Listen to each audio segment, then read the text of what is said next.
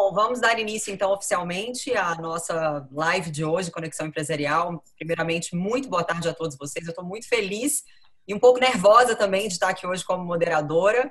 Eu sei que é uma responsabilidade muito grande com pessoas incríveis como vocês. Então, me sinto muito honrada por, por ter ah, né, sido convidada para moderar essa, essa palestra de hoje. Muito obrigada, PCO, GCO, que não está conosco, mas está nos assistindo. Uh, gostaria de dar as boas-vindas a todos vocês palestrante, senhora Luísa Trajano e todos os debatedores. Há 11 anos, o Conexão Empresarial traz informações relevantes em vários segmentos, unindo em debates como esse, extremamente produtivo, grandes nomes do nosso país, e especialmente esse ano, devido ao nosso contexto, né, a pandemia, uh, o Conexão Empresarial está sendo realizado 100% online, tem sido um sucesso. Já tivemos aí algumas edições online esse ano que foram um sucesso.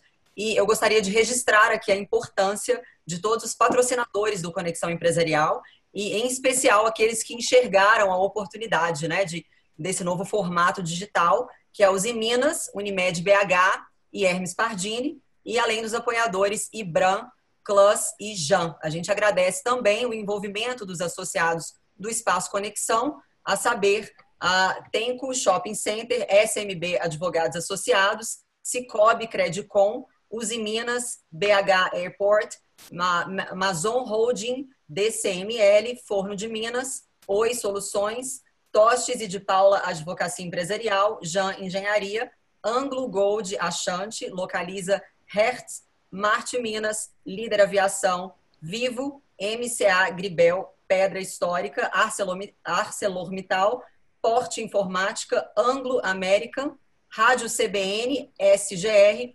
PIF-PAF, Porto Seguro e CDL BH. Nós temos aqui conosco também presente a, o PCO, que é um dos idealizadores, junto com o GCO do Conexão Empresarial, que já existe há 11 anos, e o GCO está se recuperando de uma pequena cirurgia, portanto, ele não está presencialmente conosco, mas está nos assistindo. Contamos também com a ilustre presença de uma das maiores empresárias do varejo brasileiro, se não a maior, senhora Luísa Helena Trajano, que é presidente do Conselho de Administração do Magazine Luiza e vai falar sobre os desafios dos empresários durante a quarentena provocada pelo coronavírus e do avanço do e-commerce durante esse período. Eu tenho alegria e honra de ser moderadora dessa live hoje com a participação a, especial também de João Kepler, empreendedor, escritor e maior investidor anjo do, do nosso país.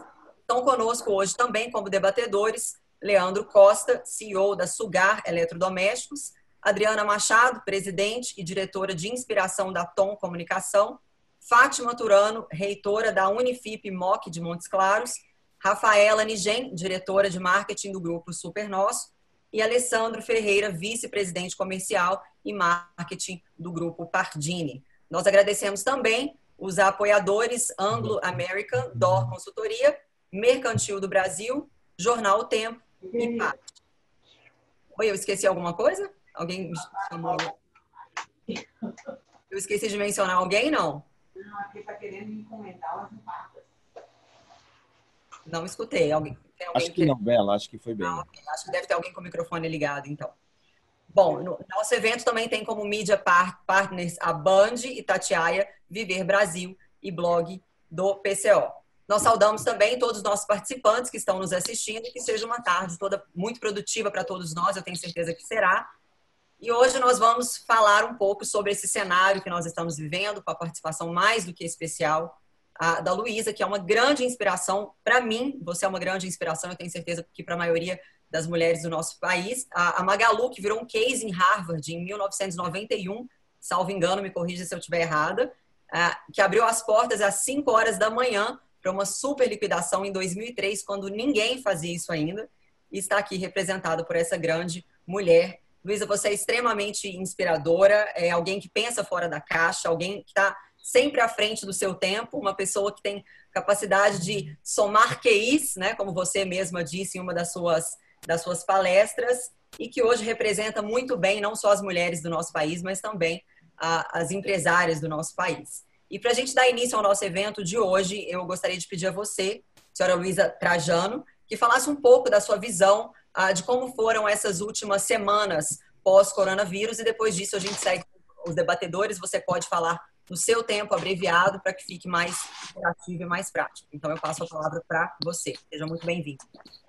Luísa, um, um minutinho, um minutinho. Coincidentemente, hoje no meu blog tem uma foto de 2014 com você e a Rafaela Negin, que está aqui ao seu lado, e foi publicada quando você esteve aqui em 2014. E novamente estamos juntos. Um grande abraço. É, isso que é uma honra. Obrigada. Obrigada, Rafa. É isso que eu ia falar para você, que assim, quando me você pediu para estar aqui, apesar que eu estou assim, com um mundo de pedido, eu falei para a Roberta, o PC fez a conexão digital primeiro do que todo mundo. Você tem esse blog, quando ninguém acreditava no blog, que você já tinha um blog que soltava meia-noite, sei que eu recebo de madrugada seu blog. E você então, disse na palestra que meia-noite você estava lendo o meu blog. É, então, assim, é verdade. Então, assim, você foi um dos primeiros, e o mais legal, e como o Magazine também foi um dos primeiros a fazer, acreditar que o físico poderia se tornar digital sem acabar com o físico. E o que eu acho mais legal nessa atitude é que a gente está vivendo um momento muito novo e que se a gente achar que a gente está na frente, a gente vai sair perdendo. Então, a gente saber que a gente tem que caminhar. Parabéns a você, seu filho, que está lutando para redirecionar, como a Bela falou. Gente, João Kleber, Fátima, Leandro, Adriana, Rafaela, que já esteve comigo, o Alessandro, que está aí. Prazer em estar com vocês. Eu vou abrir bem para vocês essa pergunta. Todo mundo é protagonista hoje, não sou só eu, porque a sua busquei sempre é melhor eu preciso pôr isso na prática. Bom, voltando um pouquinho à pergunta da, da Bela, eu, tenho uma, eu nunca falo tudo nas mesas, porque eu sou muito de caótica, né? Eu vou sentindo e vou fazendo. Mas uma das coisas que eu estou falando que está ajudando muitas pessoas que, como todos, eu fiquei muito assustada, eu particularmente. Eu achei que eu estava sonhando. De vez em quando, eu ainda acho que isso, é, que isso é, um, é, pesadelo. E olha que eu estou na atitude, eu estou tomando medida, eu estou trabalhando das nove às dez da noite, eu estou trabalhando com o governo, tô, agora mesmo fui ligar para os bancos. Eu estou na ativa, mas eu ainda acho que é. E uma das coisas que depois de dois dias assim, eu me recuperei um pouco, meu sobrinho falou, tia, cadê você? Você tem que ajudar a fazer essas medidas aí, senão não vai sair. Eu pedi a minhas forças que me ajudassem, o que, que eu posso fazer. E eu sou uma líder é, do Brasil, eu sou uma pessoa apaixonada pelo Brasil. Magazine há 20 e tantos anos, toda segunda-feira canto hino nacional. Eu sou uma defensora desse país e eu saí dando palestra por causa da pequena e média empresa. Eu sou uma defensora da pequenininha e da média empresa. A vida toda, eu sou parceiro do Sebrae há 35 anos por causa disso. Aí eu entendi que meu papel era um líder cidadão, porque o Magazine estava muito bem, lógico, como presidente do conselho, uma vez a cada uma semana a gente está junto, mas eles estavam tomando medidas como eles não fossem melhores, como eles fossem igual a todo mundo, com muito cuidado da saúde, mas sem esquecer que tinha muita gente autônomo sem emprego, criaram o Parceiros Magalu, depois eu posso falar um pouquinho nisso, e eu estou numa empreitada muito grande, muito grande. Primeiro, eu, eu comecei a entender as economias de guerra e comecei a ver que todas as economias de guerra, independente de PIB, de déficit público, a União tem que colocar dinheiro. Porque se ela não coloca dinheiro, o, sufoco do PIB vai ser muito maior quando retoma. Mas aí a gente falou, bom, como é que nós podemos fazer as medidas serem boas? Porque não adianta pôr dinheiro que não chega na, que não, que não seja ideal.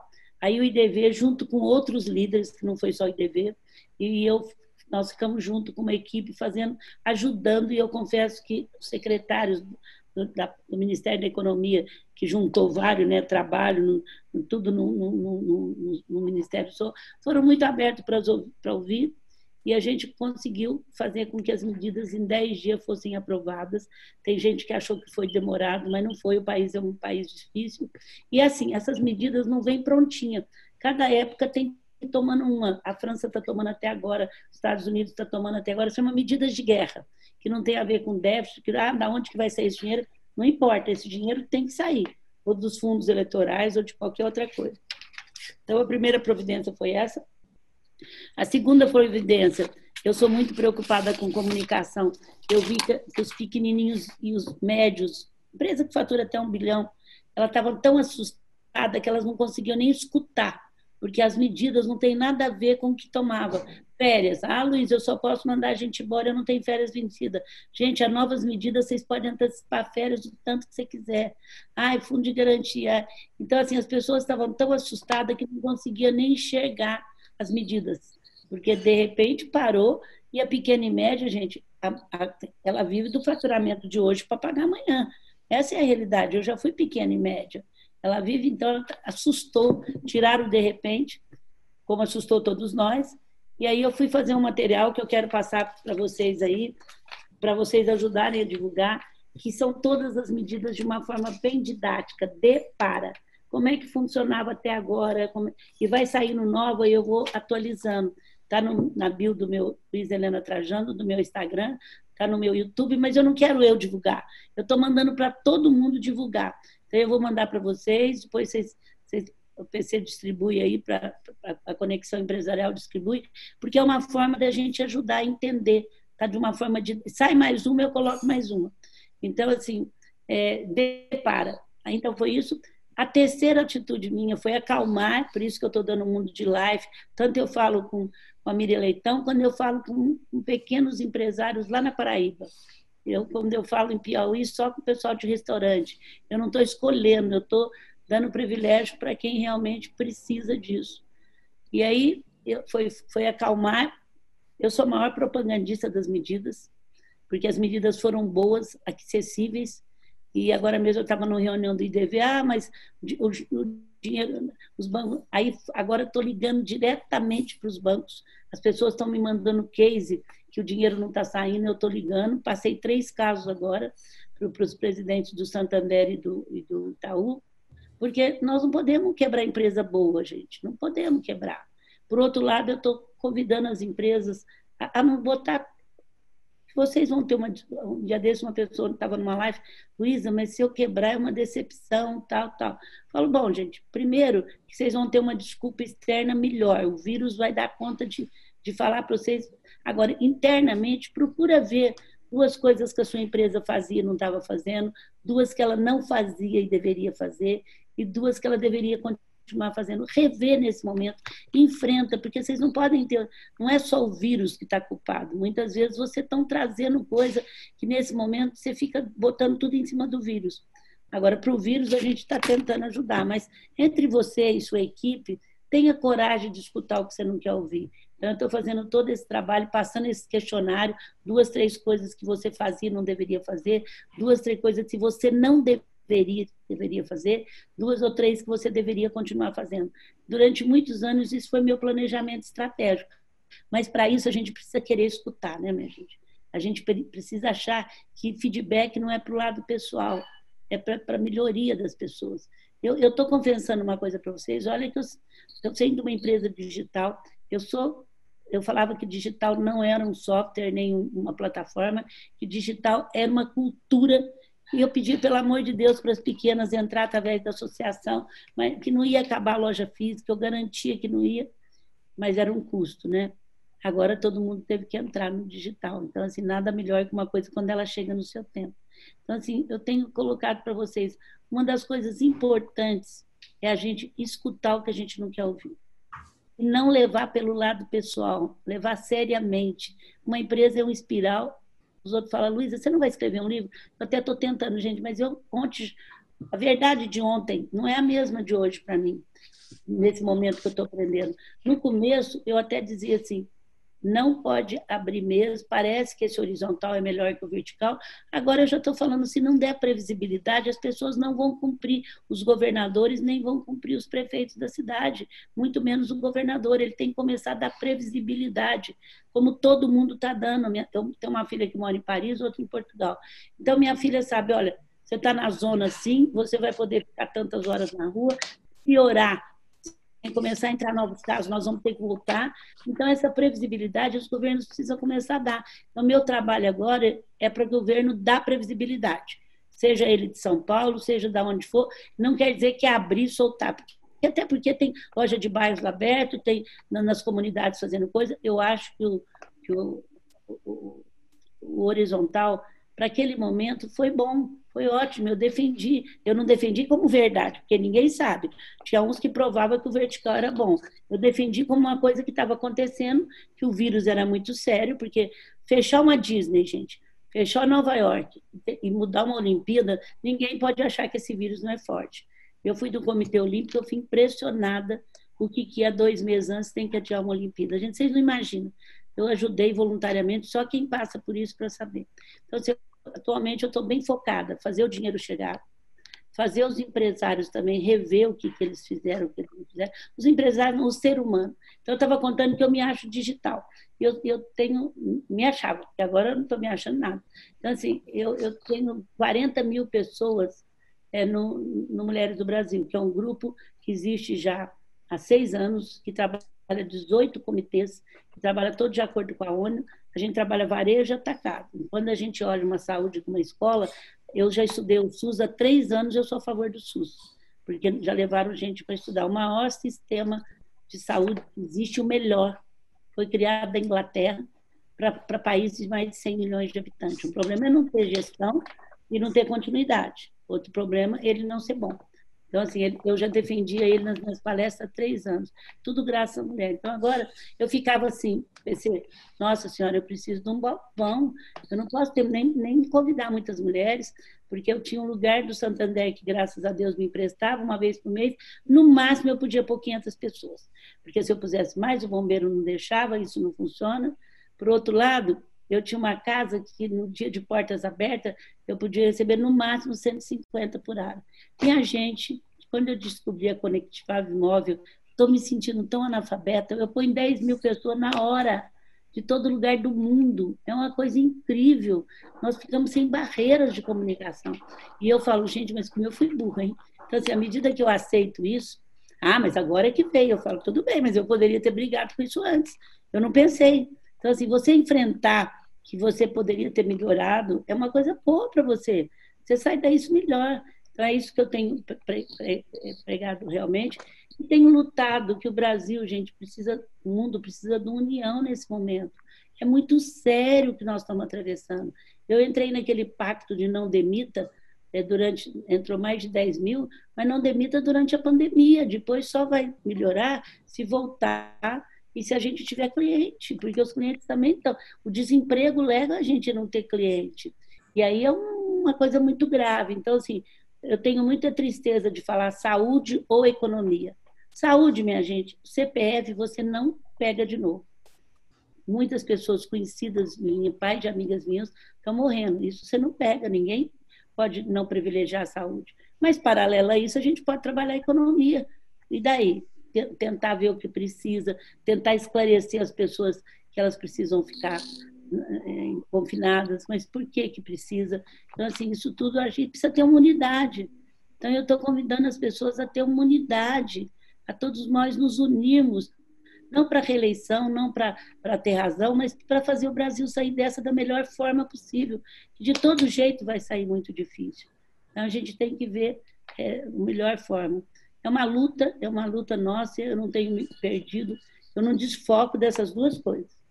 É buscar é, fazer o dinheiro chegar nas pequenas e médias, e segundo, é trabalhar uma unidade do país. Não desfoco disso de jeito nenhum. E dentro dessa unidade faz parte agora os governadores dar uma previsibilidade. Olha, enquanto eu tiver com essa curva, nós não podemos sair, mas a hora que tiver isso, se voltar, a minha filha sabe que se voltar, ela vai ter que voltar para o confinamento. E lá não era esse, não. Ela tinha que ter uma autorização para ir no supermercado e ficar uma hora só fora de casa. Era autorização, não era esse confinamento que estão falando aqui que nós tivemos, não. É muito mais sério, porque viram que perderam muita gente. Mas eu não estou defendendo nenhum tipo. O que eu estou tentando dizer é que é um momento muito grave, que a gente tem que estar muito unido, sem jogar fake, sem falar mal um, bem do outro. É o momento da gente falar bem do Brasil, da gente lutar pelo Brasil. O fogo está lá. Não dá jogar gasolina, nós temos que ajudar a apagar o fogo juntos. Então é isso, Bela. Eu acho que eu vou abrir agora para o pessoal me. Também tem outras pessoas importantes aí para falar. A Fátima parece que vai falar. Não sei quem mais vai falar aí. Parece que o João Kleber, né? Estou fazendo um adendo. Quando você fala que o governo tem que ajudar eu sempre tenho dito que o governo tem que participar com dinheiro, com recurso, porque tem dinheiro. Dizer que não tem é mentira. E o dinheiro que sai pelo ralo, se tivesse entrando aí na, na, na pandemia, já era, já tinha ajudado muito. Então, eu acho que o governo tem que participar muito mais forte do que está. O Paulo César, a hora que você vê as, a hora que você vê as medidas, você vai até ver que ele ajudou, ele ajudou, que foi bom. E eu não estou aqui defendendo, não, porque eu não defendo mesmo. Eu estou aqui até, eu sou muito, é, muito, muito firme. Mas o que eu quero te dizer é que esse dinheiro agora tem que chegar. E aí os, os empresários grandes falam, ah, mas não tem condição de ajudar. Eu falei, se não ajudar, vai quebrar. Então, a nossa luta agora é para entender aonde não está chegando. E não adianta também eu ficar agredindo o banco, não adianta nada. Eu quero saber aonde não está chegando, por que, que não está. E estou reunião com a Febraban, acabei de falar com dois presidentes, mandei dois casos no meu LinkedIn. Eu falei, eu não estou mandando vocês emprestar para eles, que eu nem conheço. Eu estou mandando vocês servirem de base para ver por que, que, que não está chegando. E estou recebendo case porque eu preciso ter coisa concreta para saber por que, que, o dinheiro não está chegando. E eu falo para o Marcelo, que é o presidente do IDV, uma semana que a gente demora a chegar, é mais desemprego, é mais desespero. Tem países que até tem suicídio, é mais coisa séria. Então, assim, é um negócio muito grave. Nós temos que fazer chegar rápido, eu não posso perder tempo. Com certeza. E, eu li numa entrevista recente que em oito dias vocês tiraram da gaveta um projeto sensacional que tem ajudado muita gente que é o parceiro Magalu, né, a Magazine e você, e, e isso ficou como uma, uma maneira também de se ressignificar, de se reinventar durante uma crise. Eu acredito que esse seja um tempo muito oportuno para também pequenas empresas se reinventarem diante dessa pressão que a gente está vivendo, né? E qual, como você e a Magalu ah, têm desenhado, né, assim, novas estratégias nesse sentido? Ah, se, se, existem outras estratégias paralelas a, a essa da Magazine Você, né, dessa que vocês tiraram da gaveta em, em, rapidamente ajudaram, beneficiaram mais de 160 mil trabalhadores autônomos, né, o que é um número impressionante. Então, a, a, eu digo assim, mais uma dica mesmo para as pequenas empresas de se ressignificar nesse momento. É, Bela, o que eu acho importante, minha gente, assim, tem uma palavra sendo usada muito aí, que eu até comecei a usar no começo, agora eu tenho até medo dessas frases. A, a normalidade não vai voltar, é uma nova normalidade. Então, assim, todo mundo está falando isso, eu queria só dizer para vocês assim, o jeito que a gente fazia as coisas até então não vale mais. A gente tem que, que, não quer dizer que muita coisa não vai voltar, o abraço, o beijo, se Deus quiser. Mas daquela forma que a gente fazia, não vai fazer mais, gente. De repente, milhões de pessoas que nunca usaram o digital passaram a usar. A loja física vai acabar, Luísa? Não vai mas ela vai ter outro formato. Hoje nós usamos, nós abrimos 150 lojas físicas ano passado e abri 150 esse ano, tudo planejado. Por quê? Porque a loja física, como o Magazine acreditou na multicanalidade, ela passou a ser um centro de distribuição que em Belém você compra, em duas horas você vai na loja e pega sem frete. Então, assim, ela passou a ter uma outra concepção. Então, é muito importante nesse momento vocês entenderem, primeiro avaliarem o que vocês estavam bom, por que, que vocês não têm fluxo de caixa, ou por que, que a empresa te pegou tão mal. Não fica culpando os outros. Assuma que você poderia ter feito diferente. Então, primeiro é uma reflexão com você e com a sua empresa. Eu fiz muito isso e estou até contando para vocês, gente. A hora que eu lembro que eu queria comprar um barracão para botar mil mulheres, eu fico me chamando de tantã. Porque hoje eu posso pôr 10 mil numa conexão virtual, então eu assumo isso. E não é que eu era ruim, era que eu não estava enxergando coisa que isso aqui me fez enxergar. Agora, por outro lado, a gente tem que entender a gravidade da coisa. Eu acho que é muito importante. Eu não quero aqui falar que não, não é tudo bem. Mas muita. Eu, eu fui a, a, a, a CEO de crises. Eu mostrava na minha palestra um quadrinho do que eu enfrentei de crise, até, acho que está por aqui, depois eu mostro para vocês, até 2010, em oito anos. de, de 1990 a 2006. Gente, olha aqui os altos e baixos. Ó. Dá uma olhadinha, não vou citar o que, que é, não. Só que isso aqui ficou bem pequeno perto dessa crise agora, viu? Aqui era crise de apagão, mensalão, a asa, o povo espirrava lá, nós íamos para TI, plano Bressa, plano cruzado, morre tranquilo, tudo isso aqui, ó. Lula achava que ia ganhar, o povo tirou dinheiro do Brasil, depois Lula ganha. Tudo isso, aí veio o mensalão. Eu brincava assim, em todas as crises eu enfrentei que era e saí mais fortalecida. Agora, essa é difícil. Os, dias a Miriam me perguntou, a Miriam Leitão me perguntou quanto tempo, quanto que eu poderia classificar. Eu falei, bom, as outras não foram nem 20% dessa aqui, porque eu não estou querendo menosprezar essa aqui. Gente, quando eu lembro que botou um terço do, do mundo dentro de uma casa, independente se ia fazer ou não, a gente leva um susto, né? Então, assim, é, aí o, o que eu mais fiquei satisfeita com o Magazine, que eu acho que o PC está fazendo também, porque ele estava na frente do digital. Eu sou testemunha disso. Eu fui aí pessoalmente. Luísa, eu quero te fazer uma pergunta exatamente com relação a essa questão digital. O meu problema é bem complexo na medida em que escola, né? Tenho, a nossa instituição é uma faculdade e são em torno de 5 mil alunos, mas um problema seríssimo que nós enfrentamos é exatamente a questão de banda larga, a questão da internet. Porque muitos têm a internet, mas veja você que nós estamos no norte de Minas e cidades no entorno que não têm internet ou muito ruim. Então, você não pode imaginar dificuldade para que esses alunos possam ter acesso ao conhecimento através das aulas online. Nós tivemos que nos refazer enquanto instituição para isso. Mas eu não vejo em nenhum momento, em nenhum pacote, uma abertura maior, essa internet ser possível para todos, porque no momento, sabe o que nós temos que fazer? O aluno que não tem internet, que não tem internet na cidade dele, eu tenho que imprimir o material, mandar pelo correio, mandar um botoboy entregar na casa dele, porque você vai perder o semestre. Então, eu não vi isso em lugar nenhum. Não tem como a gente encaixar essa liberação né, desse, da internet para a comunidade nesse momento? Ô, Fátima, eu só, o Magazine Luiza tinha uma missão, e tem, né? É dar acesso a muito que é privilégio de pouco. Eu também tenho ficado em dois lugares em confinamento. Estou ficando certinha, não recebo ninguém, Fica eu e a Roberta aqui desde o começo e meus filhos, minha nora com meus filhos estão numa fazenda que eu tenho em Minas Gerais. Então eu sei a dificuldade, que não tem fibra ótica, não tem nada.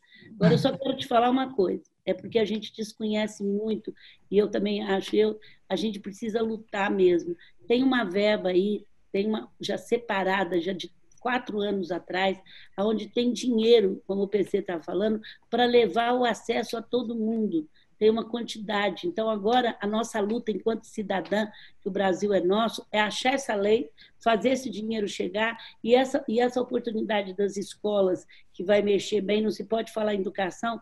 Hoje, tem, tem, tem uma, acho que é o Paraná, tem um, um, um, secretário da Educação, que era um empresário, foi ser por, por vontade. Sabe o que, que ele fez, Fátima? Eles compraram um canal de TV baratinho, e estão passando as instruções via o canal de TV.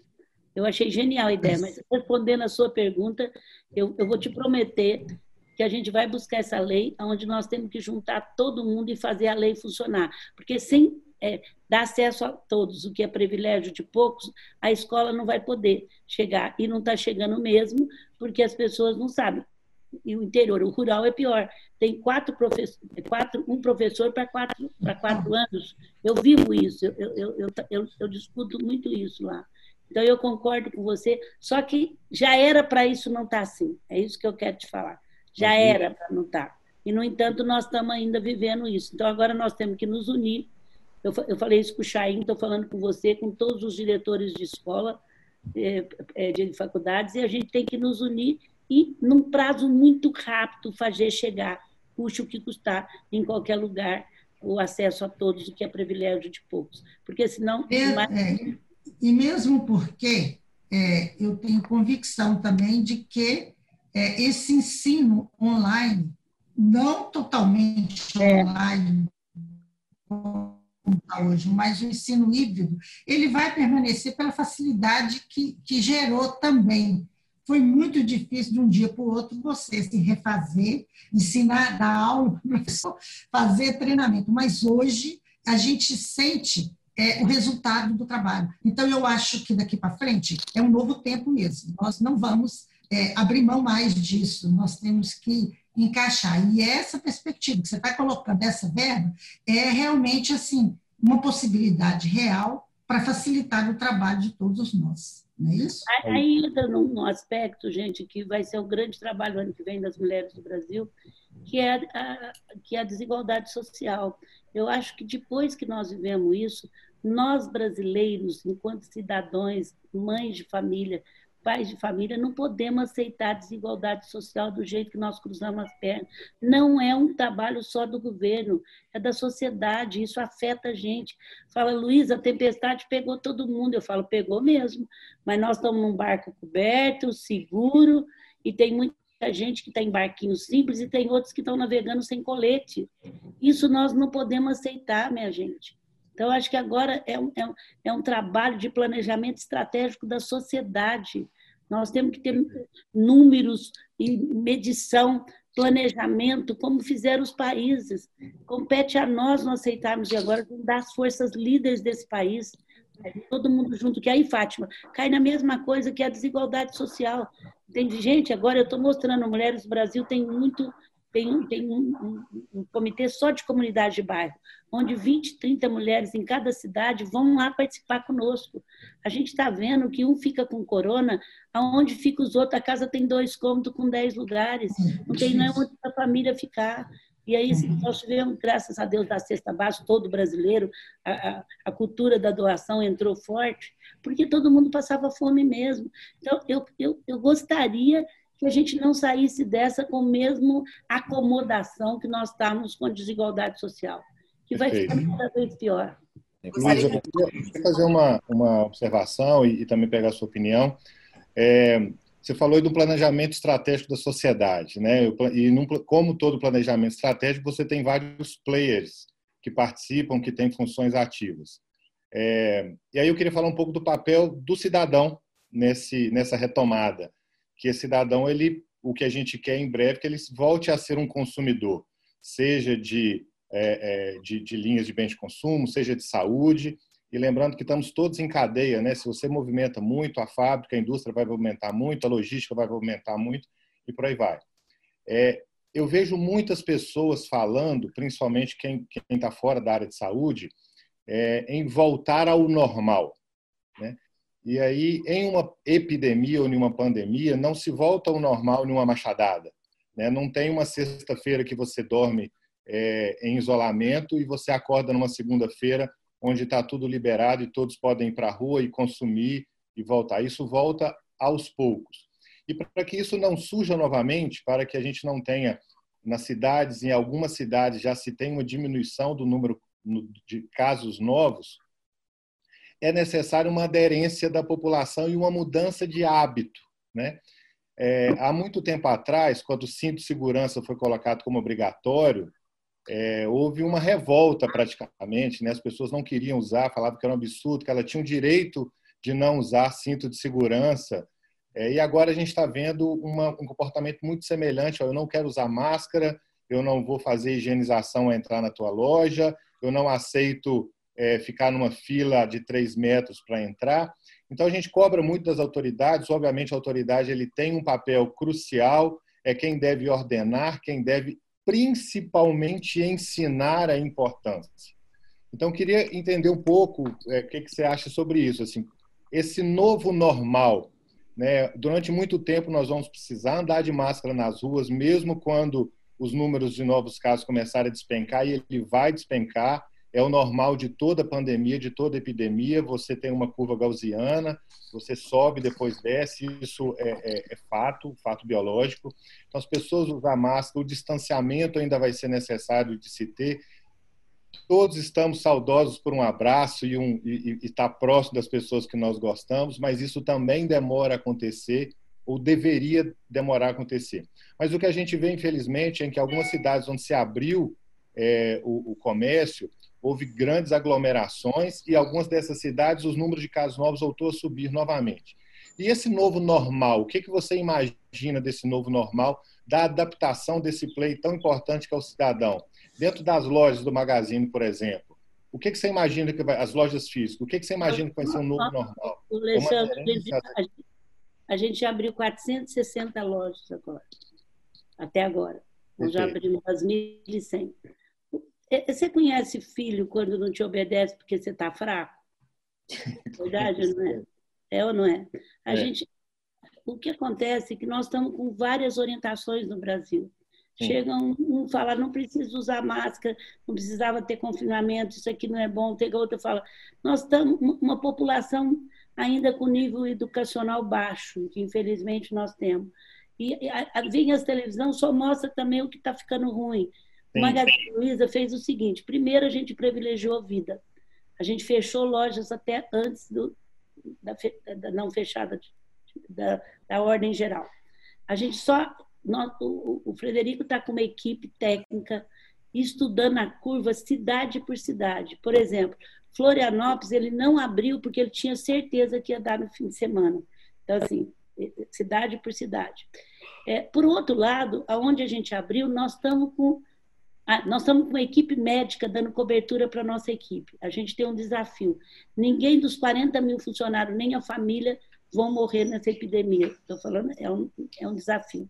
Então, a gente está com uma cobertura pessoa por pessoa, caso por caso, eles têm a relação, eles têm 10 médicos dando cobertura, fora os convênios de saúde, ligando e falando: olha, aqui não é qualquer coisa, não. Vocês dão, depois a gente vê quanto custa, é para dar cobertura. Então, assim, a gente queria fazer isso pelo Brasil. Então, ao mesmo tempo, a gente criou o parceiro Magalu, que é bom, e, e os parceiros, mas ao mesmo tempo, nós estamos com normas definidas e com o problema não é nem criar os procedimentos, é fazer a nossa equipe usar. Quem não quiser entrar na nossa loja por causa daquilo, não vai entrar mas tem, tem, a gente dá máscara, nós temos, a nossa equipe está, tá, o chão nosso está marcado e as pessoas estão obedecendo, porque elas percebem que é uma coisa por bem delas, eu estou só dizendo. Agora, infelizmente, eu estou muito brava, porque um shopping em, em, em, Santa Catarina abriu. Ah, e outra coisa que nós estamos fazendo, Alessandro, você sabe que nós somos muito agressivos, nosso pessoal faz filme, põe nas suas redes sociais, vem comprar, vem comprar. Eles estão proibidos de agredir o mercado para não trazer aglomeração naquele momento. Perfeito. Eles têm que vender, lutar, mas não ficar fazendo aquelas coisas de 5 horas da manhã que a gente faz, que levava. Nesse momento não vai voltar, como você falou, do jeito que era. E também a gente não pode jogar nosso funcionário em jogo, que a gente sabe que isso passa mesmo. É, são poucas verdades que a gente tem. A gente sabe que esse vírus é passa no ar mesmo, senão não teria fechado a Disney, não teria fechado Nova York, ainda mais que foi foi da China, eles estariam brigando até hoje. Nova York até tentou e de repente teve que, que voltar para trás porque viu que estava morrendo muita gente. Então, assim, o que eu acho é que a sociedade, que, ao invés da gente falar que a gente não está não tá obedecendo, a gente tem que ajudar a obedecer na cidade que nós estamos, tá certo? Você é de uma cidade, tá você tem que dar entrevista na rádio e falar, gente, eu não estou contra nem a favor nenhum nada, mas nesse momento vamos passar a obedecer, porque enquanto não deu uma face, então nós temos que ajudar a educar, porque está sem linha de condução. Eu não estou falando mal de ninguém aqui, mas vocês concordam que tem um lugar que manda para que isso? Não precisa. O importante é voltar a trabalhar. Tem outro lugar que fala, eu não sei quando vou voltar, porque está morrendo muita gente. E eu estou falando para as TVs mostrar os lugares que estão obedecendo também. Porque aí teve um shopping que começou com uma promoção e ele, ele foi tão irresponsável, me desculpe que eu nem sei qual que é, eu quase não tenho loja em shopping, para te dizer a verdade, mas eu estou defendendo o shopping agora. Fala que o ar-condicionado passa, não é verdade? E o shopping teria muito mais condição de um pequeno, de ter uma porta só aberta, de dar, de dar é, máscara para todo mundo que entra, ter segurança, de botar o espaçamento nas mesas, abrir só os restaurantes que eles queriam, o espaçamento que fosse. O shopping teria ter mais condição do que qualquer loja simples, que não tem nem, nem construção. Então, assim, é, o que cabe a nós agora, e eu estou convocando a sociedade, é a gente não fazer diagnóstico, é partir para fazer acontecer. Sabe? O que, que, eu posso fazer acontecer? Porque diagnóstico está cheio. E, e, pessoa que fala, ah, não, esse, esse, esse, esse confinamento horizontal não funcionava. Quem vai funcionar o vertical? Bom, se alguém souber alguma coisa, me fala. Eu não posso dizer nada, é tudo muito novo para nós. Então, nesse momento, a gente tem que escolher as nossas batalhas e lutar por elas. Por exemplo, voltar para as pessoas usarem máscara é uma, é, é, é uma coisa agora, não custa usar até, até ser liberada, isso está protegendo você normal, e né? o outro. Então, assim, eu nem estou falando que é o novo normal, não volta. Neste momento, enquanto não sair uma vacina, enquanto não, a população não tiver tomada por isso, nós vamos ter que fazer isso. Agora, se nós não contribuirmos e continuar dando diagnóstico, falando o povo não faz, o povo não faz, povo não faz, líderes como nós somos, você pode influenciar a sua cidade, a Fátima pode influenciar todos os pais das pessoas. Eu estou na roça também, eu estou em Minas Gerais, eu vejo tanto que eles estão preocupados com isso. O agronegócio está recebendo ligação minha todo tempo, que é época de colheita de café, mesmo a cidade que não for, vamos entregar máscara, vamos medir temperatura para essas pessoas que estão chegando, porque se ela levar para uma comunidade bem rural é pior. Então, compete a nós assumirmos esse papel de ser um líder que vai ajudar as pessoas a passar por isso. E eu estou pedindo para a gente não ter mais diagnóstico e não apontar dedo, porque senão nós não vamos chegar a nada. O que a gente faz bem, é, como a gente está no olho do furacão aqui, né? a gente está na, na, linha de frente, aproximadamente 20% dos casos positivos de Covid foram diagnosticados aqui pela empresa. A gente está atuando muito com outras empresas, com médicos do trabalho em outras empresas que realmente estão vendo seus funcionários, às vezes, serem contaminados. A gente tem casos extremamente complexos, cuja atividade é essencial e, e, e expõe a um certo grau de, de contaminação. Então, a gente está trabalhando muito com as empresas. E a partir daí, dessas empresas, elas espalham para as famílias e para a comunidade. Você tem o WhatsApp da maioria do seu pessoal que é, é, é associado de vocês. Sim. Manda testemunho de uma pessoa simples, ah, falar que ela pegou porque ela não usou. Vamos ajudar a, a, a multiplicar isso, sabe? Perfeito. Então, acho que o que eu quero dizer para vocês, a conclusão cada dia que eu chego nessa epidemia é que nós precisamos usar o nosso papel de líder cidadão e, e multiplicar isso o máximo possível e ver o que, que nós podemos fazer para atingir o maior número sem ficar. Não adianta a gente reclamar do governo agora, a gente falar que devia ter. Alguma coisa, né? Temos que fazer acontecer. Ela, por exemplo, mandar um material para a família explicando, porque o rural ele entende, eu estou com eles lá na mão. O meu pessoal não está saindo. Vamos acreditar nos que entendem. E os que não entendem, eu estou te dizendo, na nossa loja não entra. Se quiser, não entra. Ser. Nós fizemos aqui, muitos claros, 10 mil máscaras de acetato para, os, para todos os hospitais da cidade e os postos de saúde.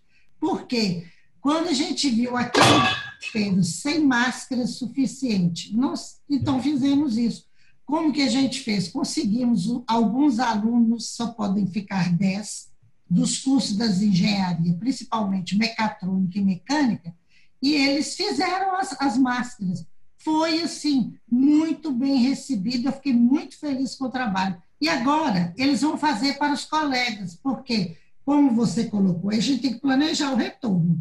Então, nós estamos fabricando, no momento, as nossas máscaras, 5 mil máscaras, para poder nos prevenir, porque nós temos que recomeçar e temos que recomeçar bem. Então, você tem toda a razão, tem que todo mundo fazer alguma coisa. Ficar de braço cruzado, não tem jeito. Eu quero só deixar registrado aqui, antes da gente dar continuidade, para que todos tenham oportunidade de debater, uma contribuição que nós recebemos de Mitsu, que é um dos nossos participantes. Ele disse: Boa tarde a todos. Creio que a verba mencionada pela senhora Luísa seja o Fundo de Universalização dos Serviços de Telecomunicações, FUSTES, estabelecido pela Lei número 9.998 de 2000, tem a finalidade de levar acesso à telefonia e internet para regiões isoladas com infraestrutura inadequada ou inexistente, normalmente locais com baixa densidade demográfica e com uma população de baixa renda, a partir da pergunta que foi feita pela Fátima. E eu gostaria de provocar aqui o João Kepler, para que você também faça a sua provocação, porque eu sei que você tem aí contato com uh, empresas, startups, novas ideias, novos recursos. Eu gostaria que você complementasse nesse assunto e trouxesse para a gente possíveis novidades que você tenha tido acesso aí nos últimos tempos com relação a esse assunto. Obrigado, Bela. Obrigado, PCO e GCO, pelo convite. É, bem, é, dez dias atrás, o ministro Tarcísio esteve com a gente aqui no Conexão e falou que, além do FUST, é, ele vai levar cabos de fibra ótica dentro dos projetos de reestruturação de logística do governo e do Brasil. Né? Então, tem muita coisa boa vindo por aí, a internet vai sim chegar na ponta e a gente vai conseguir resolver o que a Fátima falou, muito bem colocado pela Fátima e também corroborado pela Luísa. É, e, Luísa, é, eu vejo você muito preocupada com os problemas dos outros e por isso muita coisa funciona. O tempo todo você se coloca à disposição dos outros. E não, é, não foi diferente agora com, com a parceiro Magalu, como bem falou a Bela no começo. Incrível projeto, fez muito rápido, uma coisa que era um projeto para frente, graças também, e aí vem a pergunta, né? Graças também ao trabalho que vocês têm feito no laboratório do Magazine Luiza, lá com o Frederico, no Magalu, no Lab, né?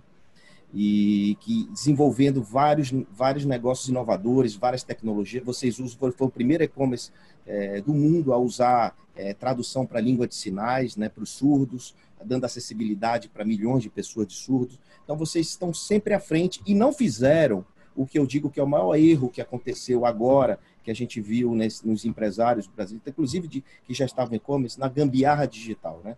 Muita gente não estava preparado para entender o digital da forma que vocês entendem, que fizeram. Pode, você pode falar que é de maneira simples e tal, eu sei como é que é o seu jeito de falar, mas vocês fizeram muito bem feito. Tanto é que as ações do Magazine Luiza voltaram a 56, é muito rápido, teve um, um V aí muito rápido, então é impressionante e tudo isso se deve à, à maneira que você comunica, ao seu, seu trabalho diário de estar tá em todas as lives aí falando, ajudando esse micro pequeno empresário e principalmente ao digital.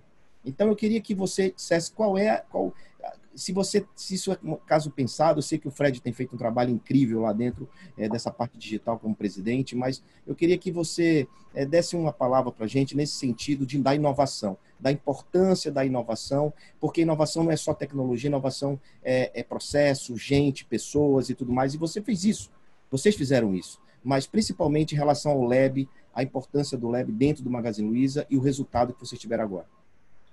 Oi, Kleber, obrigada por essa oportunidade. É o seguinte, eu sempre acreditei, gente, quando eu assumi a empresa, eu sempre fui, trabalhei desde menina, fui diretora comercial, fiquei 20 anos na ponta, então eu, eu, por isso que eu tenho esse acesso fácil, essa linguagem de ponta. Eu sempre acreditei, Kleber, nós sempre acreditamos que duas coisas iam fazer a diferença nas empresas: inovação e atendimento, que o resto ia ser tudo commodity. Então, em 91, eu até falei quando eu tive aí, a gente tirou salas, nós tiramos é, paredes, nós introduzimos organograma de átomo, a gente criou uma loja eletrônica em 91, colocamos em Minas Gerais, Cássia, que era perto das fazendas minhas e da minha tia. Cássia é uma cidade de 15 mil habitantes, recebeu mineira, que os mineiros gostam de zoiar e tocar, né? Recebemos, eh, fizemos uma loja que não tinha produto espírito. Então, assim, inovação, o Frederico fala isso em qualquer lugar, sempre inovação, é, honestidade, nós nunca usamos para fornecedor, olha, eu te pago em dia, você me faz. Na minha casa nunca usou meus filhos falar, ah, eu estou te pagando, você me faz. É, então, assim, esse, esse, esse valor de ser honesto, que é, é obrigação, inovação, de estar sempre aberto para o novo, sempre foi o nosso, nosso DNA da empresa, sempre foi. E aí, o que, que aconteceu? Quando, quando, quando em 1991, eu falava assim, o Magazine Luiza traz para a sociedade a loja do ano 2000. Não podia chamar nem loja virtual, tinha que chamar loja eletrônica Luiza, porque ninguém nem sabia o que era virtual, o, a, a, a, a venda digital nem existia. E aí nós tínhamos que fazer, todo mundo fala quando você está fazendo, ah, isso não vai dar certo, isso não vai dar certo. Eu falava, eu fico assim, criando meio no caos, eu sou meio startup, vou fazendo, eu sempre ponho um carrinho do novo na, na, na, na linha. Um dia se encontram, sempre. Você vê um investimento pequeno e coloca lá. E aí a gente realmente é difícil, os primeiros anos foram difíceis, porque não tinha produto exposto, o Magazine não tinha multimídia ainda, o Brasil não tinha multimídia. Nós tínhamos que gravar em, em cassete. Os jovens daí não, não lembra, mas existia a fita, o DVD, no ponto 10 tinha geladeira, e a gente testava e com muito calor humano, então a gente criou um centro de promoção onde a própria vizinha da, da cidade ensinava empadinha, ensinava pão, enfim, a gente criou calor humano e essas lojas foram difíceis, porque tudo que você põe novo. Hoje nós temos 280 lojas. Quando veio a internet, a gente já tinha um mundo de loja dessa. Quando os nossos, a Uni continua não tendo produto exposto, só que elas são super modernas. Se você vê a de Cássia, tinha até carroça na rua. Então, assim, é, é, é, era em 91 uma, outra realidade. E aí, quando nossos, nossos concorrentes começaram a vender celulares, abrir lojas só para celulares, a única coisa que nós temos nessa loja de físico é o celular. Então, assim, a inovação respondendo a tua pergunta, sempre foi o nosso foco e pessoas. Eu era menina, perguntava assim, por que uma empresa é feliz e ela não dá certo? Por que ela dá certo e as pessoas não podem viver como elas são? Então, o meu grande desafio era ter as empresas, uma empresa que tinha alma, que tinha o ser humano e que ganhava dinheiro, porque senão não adiantava. E eu sou do interior, eu sou quase mineira, porque Franca é a última cidade de São Paulo. 70% é mineira aqui, 30% é filho de mineiro. Então eu falo porta, portão, não tenho Harvard, não tenho GV. E chegava pra, em São Paulo para poder participar de reuniões. Magazine Luiza foi um nome escolhido pelo povo, que ninguém sabe, entendia muito o que, que era. E, no entanto, eu não tinha dó de mim, né? Até hoje eu sou a única mulher presidente de uma empresa na Bolsa, vocês imaginam isso há 35 anos atrás, desconhecida, falando porta e portão. E eu nunca quis perder a minha essência, então isso acho que foi uma coisa que segurou muito. Eu nunca quis ser sempre feminina, nunca quis perder, eu falava tão intuindo, eu chorava, falava que não sabia. Então, assim, e aí quando, quando veio em, em 96 saiu na Nasdaq, todo mundo queria, eu já tinha 18 lojas eletrônicas, era para separar, a gente não quis separar. E aí, quando veio o, a venda para a internet, nós entendemos, o Frederico, muito, ele ainda trabalhava em São Paulo, que o corpo era um só, que não, ia, não podia separar o CGC da, da venda virtual da outra. E nós somos muito castigados, Kevin, muito castigados. Só para vocês terem uma base, a nossa, nós entramos, nossa empresa, em 2011, nós entramos na Bolsa nos últimos 95 minutos do segundo tempo, valendo 4 bi a companhia. E nós chegamos a valer 300 milhões de reais, porque o mercado era totalmente contra a gente não separar o ponto com da outra. Agora, o que, que ajudou? É que é o meu eixo e é o eixo da minha família, foi propósito. A gente tem um propósito de não abrir mão de nada que a gente acredita pelo dinheiro, pelo dinheiro papel, porque bolsa é papel. Então a família pergunta para o Marcelo Silva, que era o CEO na época, as nossas ações chegou a custar menos de um real, menos de um real. Então todo mundo, o mercado metia o pau em nós, o Magazine Luiza, o Magazine Luiza, e a gente continuou firme. Enquanto isso, fazendo isso que você falou, começando a montar laboratórios pequenininhos para desenvolver o nosso digital para desenvolver a nossa equipe, não mandando ninguém embora, criando aplicativo. Hoje, um, um carreteiro vai na sua casa, dois mil carreteiros que tem quarto ano de grau, um mobile, ele já faz tudo no mobile, um carreteiro vai, nosso pessoal das lojas, que levava duas horas para fazer um pedido, faz em cinco minutos, porque ele te atende aqui, passa cartão. A hora que eles foram ficar em casa, eles já tinham o mobile deles para poder vender por casa. Então, assim, a gente acreditou naquilo que a gente estava fazendo, não se deixou levar pelo. Agora, tinha uma coisa: a família era dona de 74% na época, hoje é dona de 61%, mas a gente nunca recebeu pressão, porque você, você mexe com o investidor, Kleber, você sabe que, que pressão leva a gente. Então, eu devolvo a família, devolvo a persistência nossa, e de repente, gente, o mercado começou a ver que nós estávamos certos. Que, que aí quem tinha é, desfeito teve que voltar. Eu poderia até, Kleber, ter desfeito só para ganhar. Ah, tem outra coisa que eu quero te contar. Se eu tivesse separado, o ponto com valia 3 bi e junto valia 400 milhões. Mas era muito sedutor separar, concordam comigo? Você que é investidor. Claro. Mas a gente, mais uma vez, optou pelo nosso propósito, de não tapear ninguém, de fazer aquilo que a gente acreditava e não dar bola para isso. Ficava triste, lógico, nós somos humanos. E tinha você de, na frente. De repente, só para terminar, a empresa hoje chegou a valer 70, 80, 90, nós nem damos bola para isso, mas é a empresa que mais valoriza no Brasil, porque a gente foi o primeiro no mundo a transformar o físico também em digital. Porque todas essas grandes que valem milhões e que são muito boas, Amazon, Alibaba, elas começaram do digital. Nós somos a única que fizemos o físico digital. Então, contando um pouquinho a história, é essa: é a crença no propósito, é, a cre... é ir trabalhando independente. Porque papel é papel, eu nem sei quanto vale. Porque do mesmo jeito que valeu 70, dá um pouquinho, está valendo 30. É eu papel. sei, porque eu invisto, eu tenho que saber, eu invisto lá também. Então, eu tenho que saber, né? Eu tenho que ficar torcendo por você. Eu sou seu fã número um, porque quanto mais você, você ajuda as pessoas, mais recupera o valor das suas ações. Então... E olha como a gente é. Nós fizemos toda a lição de casa, falamos todo dia com a equipe, falamos com os clientes, criamos tudo. O último que nós fomos falar foi com o investidor. Semana passada, o Frederico. Por quê? Que a hora que chega com o investidor, nós não falamos o que nós vamos fazer. A gente já fala o que está fazendo, os resultados. A gente é assim mesmo, nós somos igual vocês. Eu, eu tenho que falar o que eu já fiz. Então, assim, é uma empresa que erra, que acerta, mas que é claro o, que ela quer fazer. Então, minha gente, tudo, é, falando agora para o pessoal que está ouvindo, tudo na vida você paga um preço. Você tem que acreditar no que você faz, no seu time, ter um propósito muito firme, que é a espinha dorsal, e tocar à frente, porque nós tivemos tudo para não ser, chegar no que nós chegamos hoje. Era uma pressão que vocês não imaginam. Foram três anos de pressão, não é um ano, não, onde todo mundo estava certo, menos nós. Mas a gente nunca pagou um título atrasado, e nunca ficamos devendo para as pessoas e nunca pedimos prorrogação de título. A gente cumpre os nossos objetivos direitinho. Então acredite na sua empresa, lute, vai melhorando sempre, porque é assim. E Agora, aproveitando o seu gancho, aproveitando essa, essas ponderações incríveis e relevantes que a gente tem recebido, eu gostaria de provocar a Adriana Machado, que é referência em comunicação aqui em Minas, e pedir para você complementar, como você enxerga essa comunicação agora com o consumidor pós-corona, né, complementando o que a nossa palestrante já colocou muito bem aqui, com essa visão técnica, né, profissional, com relação à comunicação pós-coronavírus.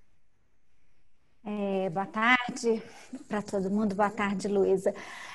É, eu, eu acho que a fala da Luísa, ela é um, um exemplo é, para todo mundo quando ela fala dessa integração, de que não tem diferença entre a loja e a internet. Porque também a gente não é outra pessoa na internet. O consumidor também não é, ele é um só, né?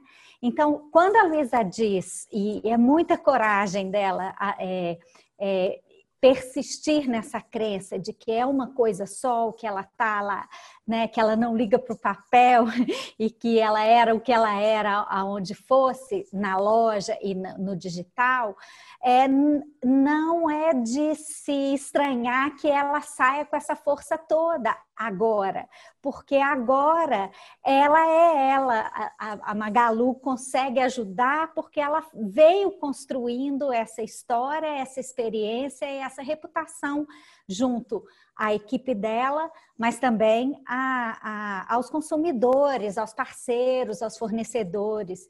Então, quando ela diz que é, ela, ela construiu essa marca com base na honestidade, na inovação e na crença das pessoas, é isso que ela está colhendo agora. Então, eu, eu acho que isso, extrapolando para frente, é, a, a crise não vai, ela vai acelerar tendências que já existiam. É, dramaticamente.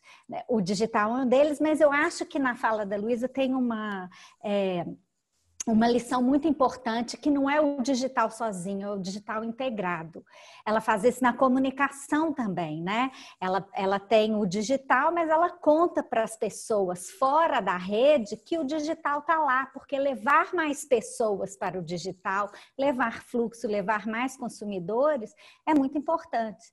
Então, eu acho que essa, esse acirramento, essa consolidação de tendências que a gente já vinha acontecer, é inexorável. o exemplo da Luísa é, é lapidar. Eu acho que todos nós precisamos aprender com, não só com a pessoa da Luísa, mas com a, a, prática da, da Magalu. Eu acho que tem sido uma, uma é, lição valiosíssima para a gente. Eu só quero comentar, Adriana. Obrigada, Adriana. Eu falo que o digital, falava nas minhas palestras há muito tempo, não é um software nem uma plataforma, é uma cultura. É uma cultura de simplicidade que não é simplismo. É uma cultura de você bater um botão, de você rever sua burocracia, de você rever a forma como você lida com a sua equipe. Hoje, qualquer um pode criar um, um processo digital. Não é mais aqueles computador parado que levava oito meses. Então, Adriana, realmente você tem razão. Você é uma cultura. E na vida você paga o preço. Tudo, você não ganha de todos os lados, minha gente. Qualquer atitude que você for tomar, você toma, paga um preço. Então, é isso que você falou. Realmente, a gente já vinha vindo. E o que eu achei mais bonito, Adriana, é que a nossa equipe não ficou convencida.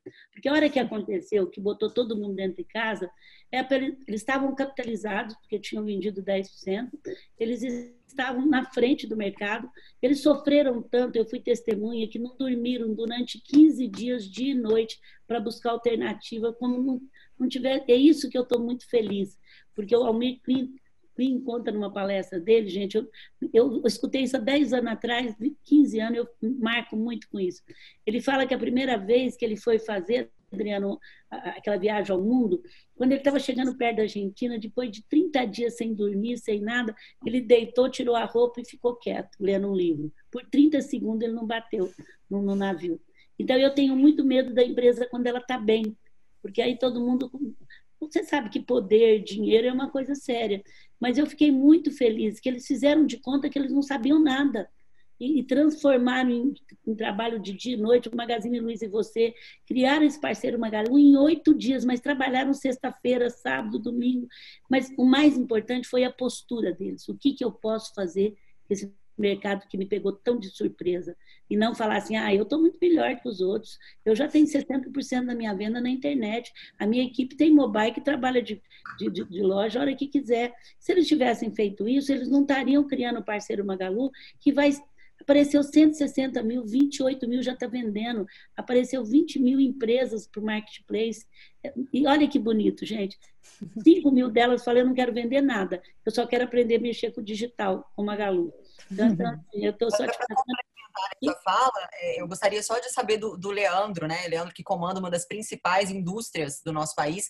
Quais são as principais lições, Leandro, que você vê né, nesse momento inédito que a gente está vivendo, principalmente com relação a produto é, varejo, consumidor né, daqui para frente, e como que a Sugar enxerga o, o futuro junto à, à Magalu a, com relação ao varejo de maneira geral.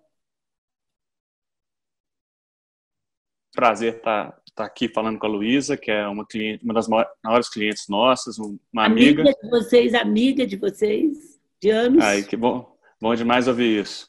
E a gente acompanha o sucesso da, da Magazine desde, desde Franca, né? e ver essa revolução que o Magazine criou aí na, na internet e, e na loja física também. Né? E uma coisa que a Luísa fala, fala dela, que a gente sente muita falta aqui, é a, a falta de previsibilidade. Né? Então a indústria tem que comprar matéria-prima com muita antecedência, a indústria importa componentes, e a indústria precisa de saber quanto vai vender no mês que vem, nos meses seguintes, né? E realmente hoje a gente não, a gente está sem essa previsibilidade. A gente tem que apostar é, o quanto vai vender no, no fazer compras e, e, contratar pessoas apostando no quanto vai vender no mês que vem, nos meses seguintes, né? E então é, é, é isso que a gente precisa de cobrar mesmo das autoridades, né? De, de explicar para explicar quando vai abrir, quando a, o varejo vai abrir. Hoje a Luísa está com 400 lojas abertas torcendo para as 1.100 fiquem abertas, né? Para a gente é, chegar, chegar mais rápido nessa, nessa normalidade. Eu queria.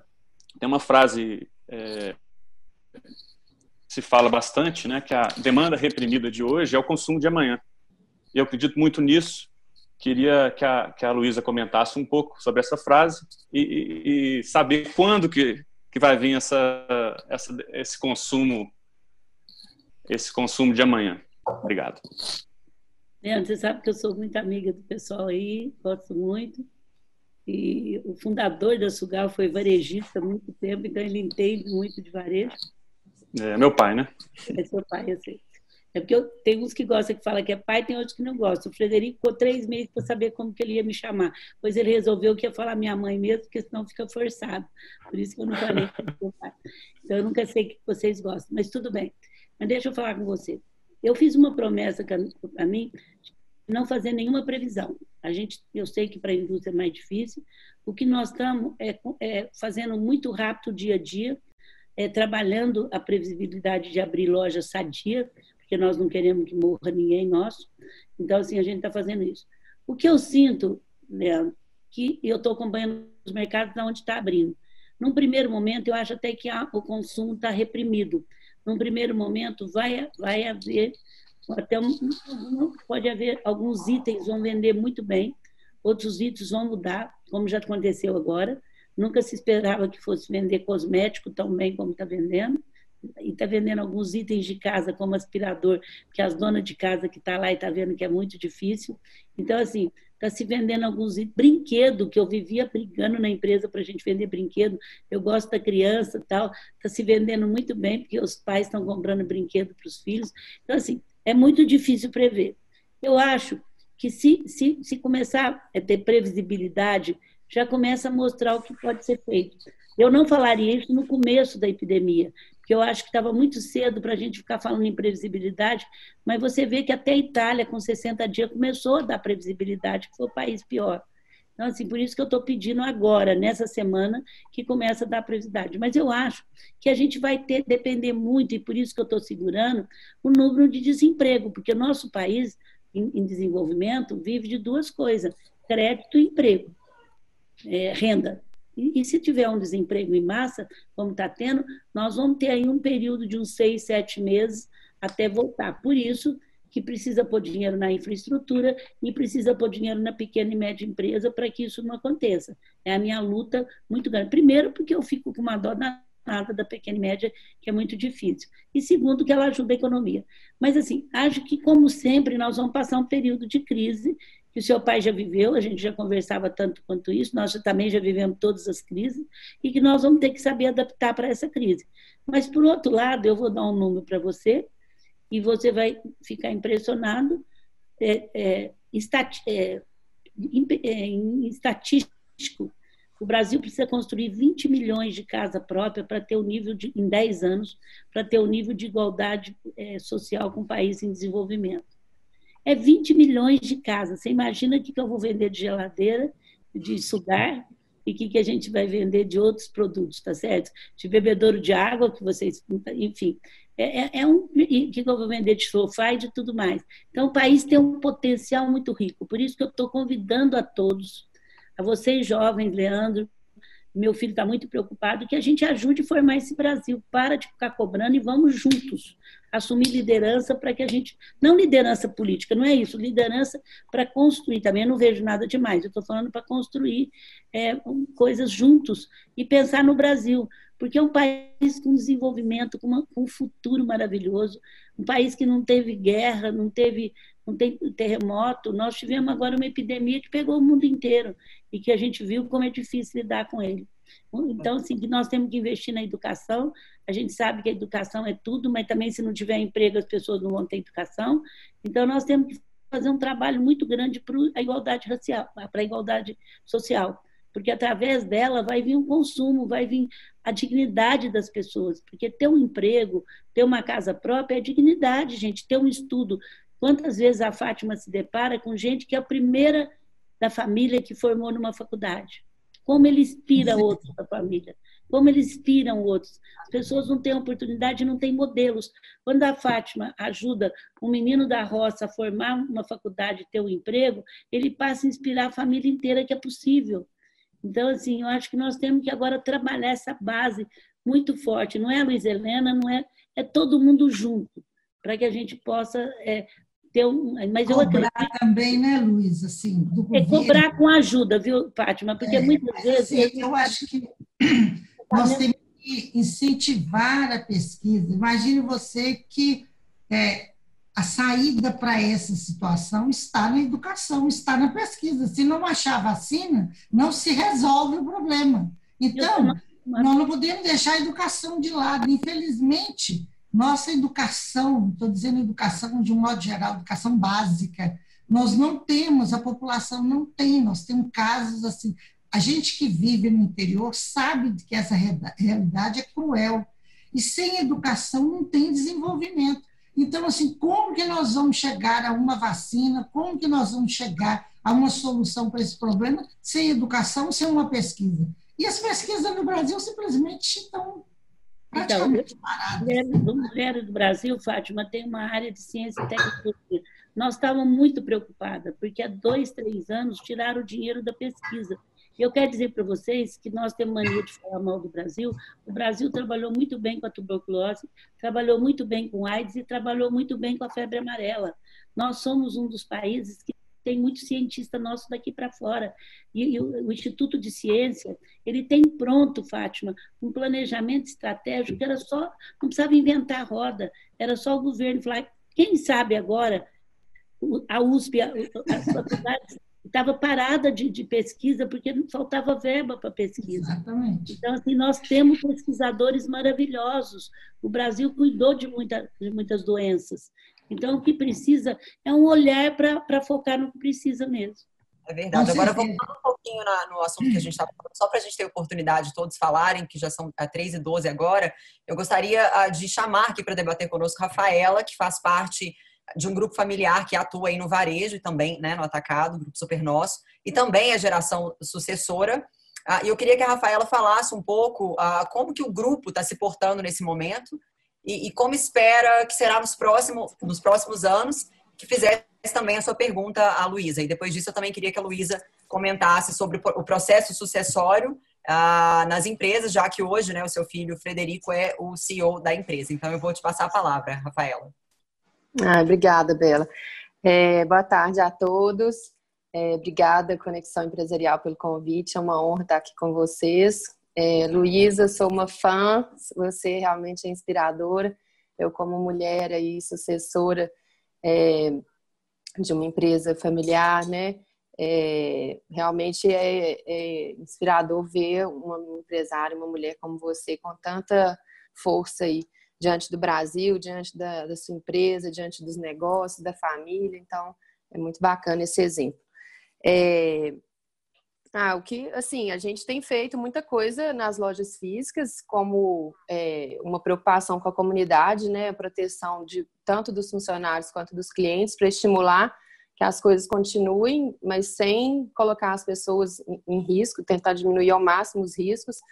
É, e a nossa, no, o nosso foco no online, assim, de, umas, de uma hora para outra, o serviço online que a gente já tinha sido pioneiro né, no, no ramo é, varejista online na, em Minas Gerais, a gente teve um estouro de 2 mil por cento. Então, assim, claro que a gente foi pego de surpresa e no início teve as suas dificuldades, mas a gente conseguiu toda uma equipe fazer um mutirão, se esforçar para atender da melhor maneira a população e, e, ao mesmo tempo enfrentando as dificuldades. Tinha pessoas com medo, teve né, clientes com, é, funcionários com medo de trabalhar, e a gente conscientizando e ao mesmo tempo tomando as medidas necessárias para proteger e também atender as demandas que cresceram do consumidor. Então foi uma loucura e hoje as coisas já estão mais organizadas, mas fica aí a, essa, essa pergunta, né? O como que vai ser depois. Então eu eu particularmente vejo que acho que as pessoas vão, acho que esse, esse essa questão de estar preocupado com a saúde, com a é, esse cuidado mesmo, né? Não vai, não, pode vai diminuir depois, mas assim vai vai ter uma continuidade das pessoas é, o álcool gel, esse contato com o produto, a loja física, a compra não vai ser a mesma mais, né? A forma de comprar, é a forma de vender, a forma de comunicar, tudo isso que a gente vem falando aqui vai mudar. Meu pai mesmo fala muito que é, a única certeza que a gente tinha era que a gente ia morrer. Hoje a gente tem a certeza que vai morrer, mas que as coisas vão mudar também. É uma, uma grande certeza.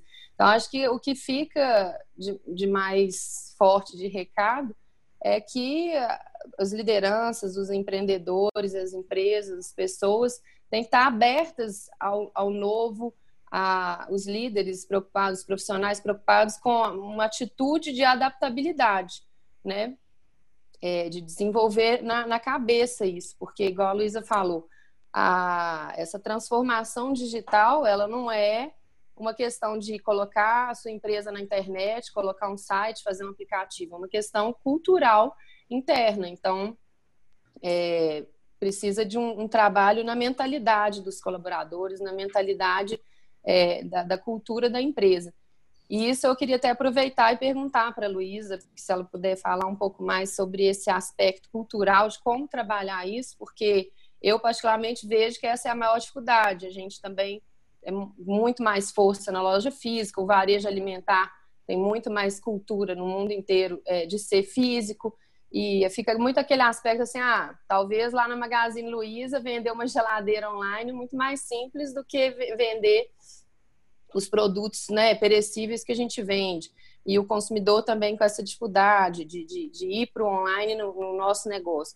Então, assim, é, como romper essas barreiras, esses paradigmas que podem existir, não só né, no meu negócio, mas em qualquer negócio, para o online, né? Então, como trabalhar a mentalidade das pessoas, esse, esse, fazer esse desapego do físico e, e realmente poder é, trabalhar a cultura e a mentalidade das pessoas para que o digital seja possível.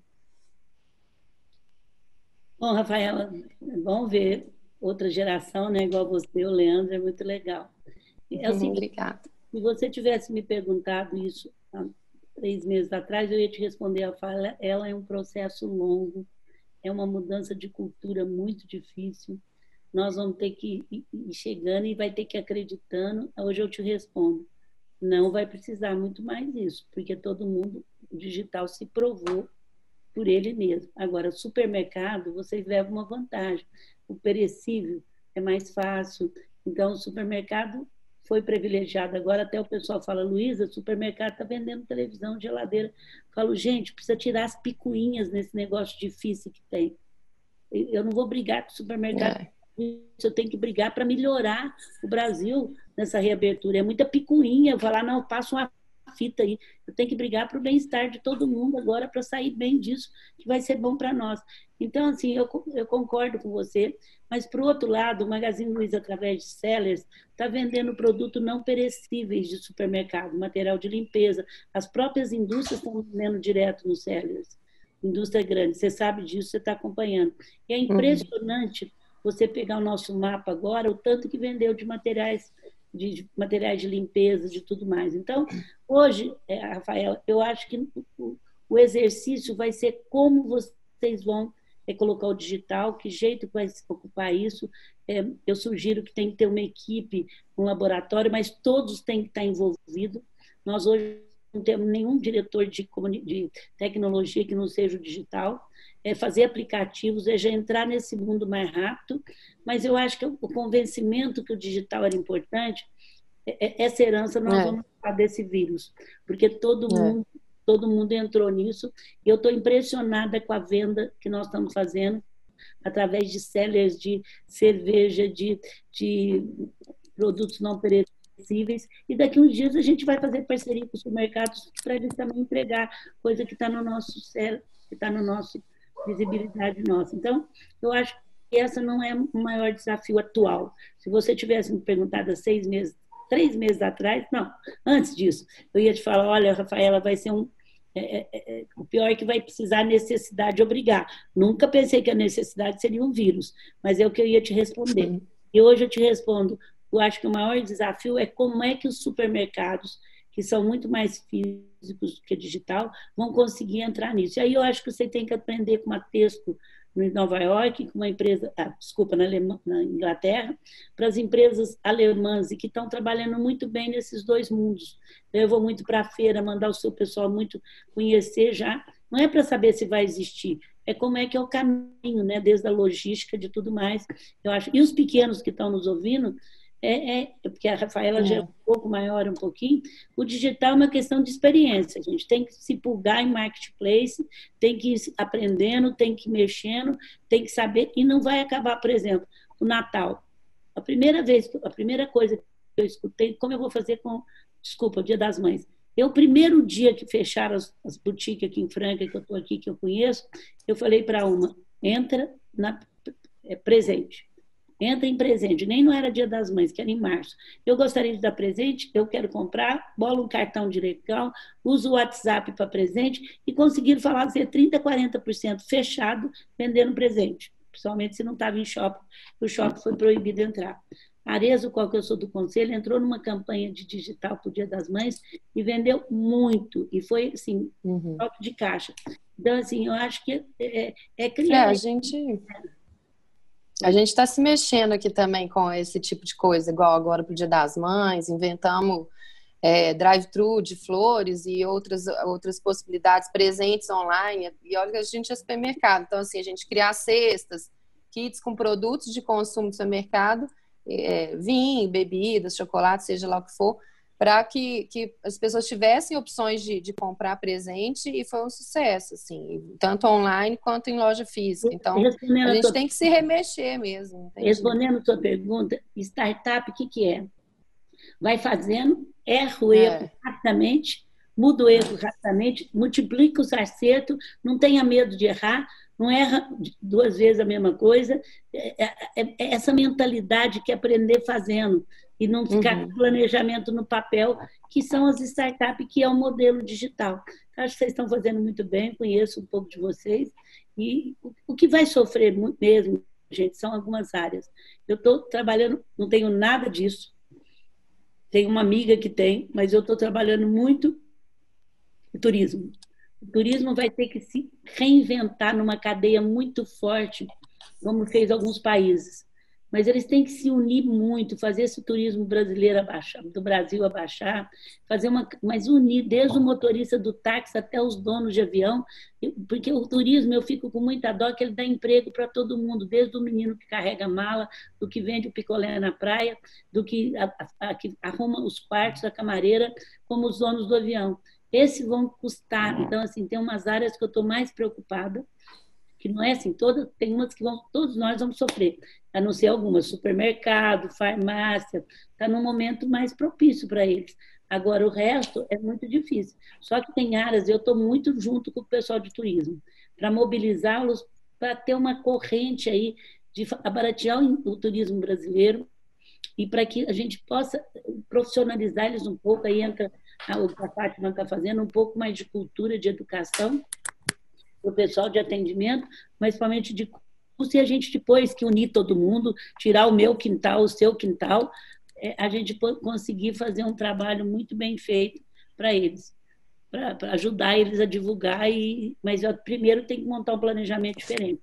O turismo eu estou mais preocupada do que qualquer outra coisa, assim, que gera muito emprego, é o turismo. A construção vai retomar, mas o turismo eu tenho, eu tenho preocupação. Perfeito, Luísa, muito obrigada. Eu queria só abrir aqui para a Adriana Machado. Parece que você tem uma pergunta, né, Adriana, que ficou aqui pendente. Depois disso, quero passar a palavra para o PCO, que também quer debater rapidamente. Nós temos alguns minutos finais aqui. Encerrar com o João Kepler, que tem uma o mensagem. O Alessandro quer falar também. Oi? O Alessandro quer fazer uma pergunta. Então. Ok, perfeito. Então a gente coordena assim: a Adriana faz a pergunta dela, a, depois o Alessandro, o PCO debate a, conforme você tinha comentado, e João fecha com a mensagem do Conexão, né, desse, desse novo formato, e aí a gente encerra para não passar muito tempo aqui, que a gente sabe que todos vocês têm os afazeres de vocês, mas para que a gente aproveite o máximo desse tempo. Então, Adriana, por favor.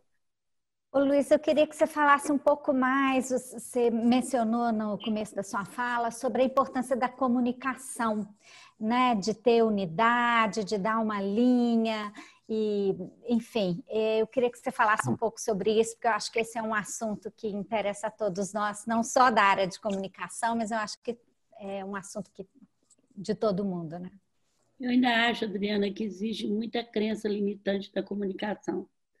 As pessoas gastam dinheiro muito gasto para ilegal, não estou contra, para fazer uma loja bonita, depois não conta que a loja existe, nunca tem dinheiro acho que a comunicação digital ela facilitou, ela barateou. Você não sabe disso que de primeiro para soltar uma fita você tem que chamar uma produtora, fazer uma produção, distribuir essas fitas em tudo quanto era canal e era aquela tristeza. E para você estar num canal no horário nobre era terrível. Então, hoje o digital, as agências estão passando por uma transformação muito grande. As que souberam fazer antes, até a forma de pagar, que era por porcentagem sobre o que gastava, tinha que ser mudado, é um paradigma que as agências, é aquilo, você falou muito bem feito, antecipou coisas que já estavam existindo. Então, enfim, até vou te tomar licença para usar essa frase que você falou, que eu achei muito legal. Então, assim, é, é uma mudança muito grande, porque você, hoje, o que, que acontece, gente? Hoje não, porque a gente proibiu um pouco, mas eu mostrava filminho que nós, é, eu, eu de ter a gente hoje só faz mexã e, e usa mexã e, e uso virtual. Faz muita mexã, mas a gente não patrocina futebol mais, a gente não patrocina porque é muito caro. Mas em compensação nós treinamos é, nossa equipe como no, no, Magalu, como chama a equipe é, é, Maga local, onde o nosso pessoal eles gravam, faz o filminho e joga no Facebook. A gente dá um dinheirinho para eles, para o gerente aumentar o número de de, de seguidores que eles têm. E eles fazem cada filme, eu mostrava no meu coisa, Adriana, super legal. Então, assim, tem várias formas, tem as formas, uma agência que está modernizando, que, que te orienta como é que faz. Agora tem que avisar, minha gente. O Magazine começou, vou te contar, a gente gosta tanto de marketing, que a minha tia só tinha dinheiro para pagar a primeira prestação. Ela foi vendedora há muito tempo, ela era super conhecida na, na cidade, e ela casou e o sonho dela era ter uma loja para gerar emprego para a família. Aí ela veio e comprou a antiga cristaleira e ela queria mudar o nome. Naquela época só tinha uma rádio na cidade. Não tinha televisão, não tinha nada. Você acredita, Adriana, que ela comprou um colchão e fez um concurso na rádio para poder escolher o nome. Então, assim, a gente adora divulgar. E aí fica muito caro, é muito caro, é muito caro. Não adianta ter um negócio. Agora, a divulgação digital, ela muda um pouco ela é mais íntima, ela é mais interativa, então é muito importante. Mas sem a, a gente vê agora, sem a comunicação, a gente começa a culpar as pessoas, e comunicação não é o que eu falo, é o que o outro entende. Seja no diálogo com o marido, com, com, com os funcionários. Eu, se eu falo uma coisa, a pessoa não entende, eu não falo, ah, não foi isso que eu falei, né? Tá vendo? Eu falo, o que, que será que eu. Como é que eu não fui clara que eu não pude? Comunicação não é o que você fala, é o que o outro entende seja em qualquer segmento que você está, em qualquer área que você tiver. Então, é muito importante, respondendo a tua pergunta, o Magazine é apaixonado por comunicação, mesmo sem dinheiro, a gente, a gente investiu em comunicação, agora a comunicação mudou, é uma comunicação diferente, e que as redes sociais estão trazendo à tona qualquer coisa que você faz e que não está de acordo com o mercado. Então, ela traz, ela detona, e você tem que aprender até a lidar com isso. Agora a pergunta do Alessandro para a Luísa, depois a gente passa para o PCO. Perfeito. É, é, bem dentro do que você falou, Luiz. Aqui no Pardini nós criamos o laboratório virtual, o laboratório digital, para o nosso cliente direto e transferimos esse conhecimento para o nosso cliente pessoa jurídica. E o fator chave de sucesso foi como esse conhecimento foi transferido. Você falou aí que muita gente é, entrou como parceiro é, é digital do Magazine Luiza só para adquirir esse conhecimento. É, como, que foi, como que foi feita essa transferência de know-how? A gente faz o seguinte, eu estou falando agora, né, Alessandro? A gente já tinha os sellers, a gente já tinha o Magazine Luiza e você, só era que era difícil para as pessoas mais simples entrar. Agora a gente tem um www.parceirosmagalu.com.br, a gente tem uma equipe dando cobertura, nós fizemos uma parceria com o Sebrae Nacional, onde o Sebrae está ajudando a dar instruções para a nossa equipe. Toda semana nós temos, para a nossa equipe, não, para quem está se juntando a nós. Então, assim, tem pessoas que ainda não sabem nem como vender. Então, nós estamos fazendo uma trilha de conhecimento para essas pessoas, junto conosco mesmo e com o SEBRAE. Nós temos a Luiz Educação, então a gente tem muita preocupação. É uma formação, não adianta só você dar, você tem que ter uma sistematização, e aí o digital, a conexão é, digital te facilita muito. Você pode gravar e as pessoas pegarem o aplicativo a hora que quiser, mas você tem que ter uma trilha de conhecimento para as pessoas aprender, porque agora elas sabem que precisa mas elas continuam com medo de mexer com isso. Elas continuam achando que é bicho de sete cabeças. Aí eu conto nas minhas palavras, que eu contava, né? Gente, eu sempre fui ligado à inovação. Nunca te pertencia às redes sociais. Até que um dia eu perdi de 30 mil a mil do meu netinho, o outro falei, o que, que eu faço, Pedro? O mais velho de oito anos falou, ai, vovó, treina, treina todos os dias e não desista. Aí eu peguei esse Instagram ficava feio, ficava ruim, eu não deixava ninguém fazer, eu fui fazendo sozinha. Um dia minha filha liga, você fica pondo cada foto nesse Instagram tão ruim que ainda abre. Eu falo, menina, eu sou público, eu tenho que abrir. E fui aprendendo, fui aprendendo, fui aprendendo, já ganhei tantos prêmios e já deu tanto lucro, porque quando eu caí a tocha, o povo ficou falando, Dona Luísa caiu, não, ela está bem, agora quem tem que cair são os preços, fizemos propaganda, aí foi os, vocês pediram, a Dona Luísa falou, os preços caíram, eu, eu filmo isso, então, assim, é, é, te dá muita facilidade. Mas a gente tem que ajudar as pessoas, mesmo agora. Agora, você não precisa ter uma fase antes que eu falei para a Rafaela, que era dizer que era importante. Agora você tem que falar, é fácil, mas você tem que estudar, você tem que treinar. Eu estou levando as pessoas a fazer um curso de programação enquanto está nessa quarentena, porque é facinho hoje, é de graça. Então, assim, e eu brinco, se eu aprendi, todo mundo aprende. Então, vocês fazem favor de de, de, de, de ir treinando, treinando para fazer. Mas é isso. Eu não quero tomar muito tempo. porque a, a Bela está tá fazendo tão bem essa conexão aí que eu não quero tirar a força dela, né, Bela? Obrigada, querida. É, eu quero passar agora para o PCO e depois disso a gente passa para o João com algumas, alguns comentários sobre os próximos conexões e a gente encerra aqui agradecendo e dando os últimos recados. Antes de tudo, João, manda fazer um fundo desse para mim, viu? Mas, ô Luísa, eu te acompanho há alguns anos, já nos conhecemos pessoalmente há mais de 15 anos, e eu acho que você está na hora de participar de um governo na época do Fernando Henrique, eu ouvi dizer que você teria sido convidada para ser ministra e não quis. Ou foi sondada, pelo menos. Agora eu acho que está na hora de alguém ter juízo e convidá-la para um Ministério do Desenvolvimento Econômico. Você está preparadinha para isso. Sabia?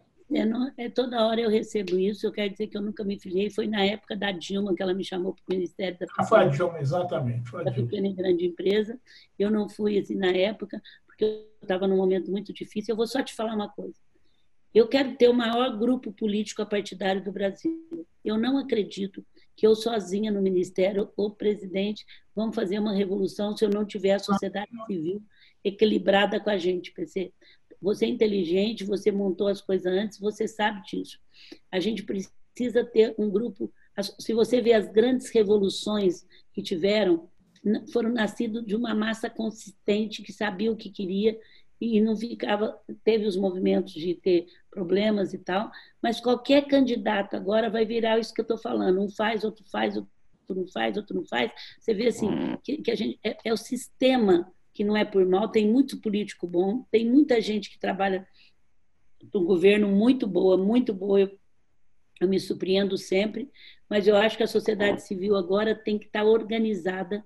E é o que eu estou tentando há seis anos, e dessa vez eu, eu senti que a, quero convidar todas as mulheres e os jovens, nós vamos ter os jovens do Brasil, para entrar no www.grupomulheresdobrasil.org.br, se inscrever, a gente está fazendo muito trabalho.